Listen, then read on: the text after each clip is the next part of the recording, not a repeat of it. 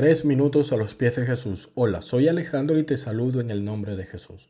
Las agencias aseguradoras tienen depósitos de vehículos dañados que se encuentran allí porque fueron chocados o destruidos a tal extremo que se les dio la categoría de pérdida total. Estos vehículos los venden a precios muy económicos al que desee comprarlos.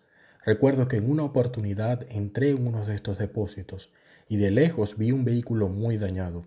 Este había sufrido un choque muy fuerte y aunque costaba distinguir qué marca y modelo era, luego de pasar un tiempo frente a él, logré distinguir que fue un vehículo del año y un modelo reciente, aunque estaba completamente desfigurado. El fabricante del vehículo lo sacó de la ensambladora nuevo y reluciente, y allí solo era un montón de chatarra, pero en su interior seguía siendo este modelo nuevo. ¿Sabes que tú y yo somos como este vehículo al que se le ha dado pérdida total y que estamos desfigurados en comparación a cómo fuimos diseñados por nuestro Creador? Cuando Dios culminó toda su creación, dijo en Génesis 1.26, hagamos al hombre nuestra imagen conforme a nuestra semejanza. En Génesis 2.7 dice que Él sopló su aliento en nosotros y nos dio vida.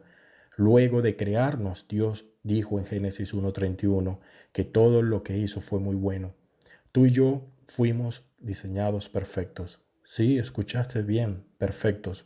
Siempre se nos dice que la perfección no existe, pero así fuimos creados. El Señor Jesús nos dice en Mateo 5:48, por tanto, sean perfectos, así como su Padre Celestial es perfecto.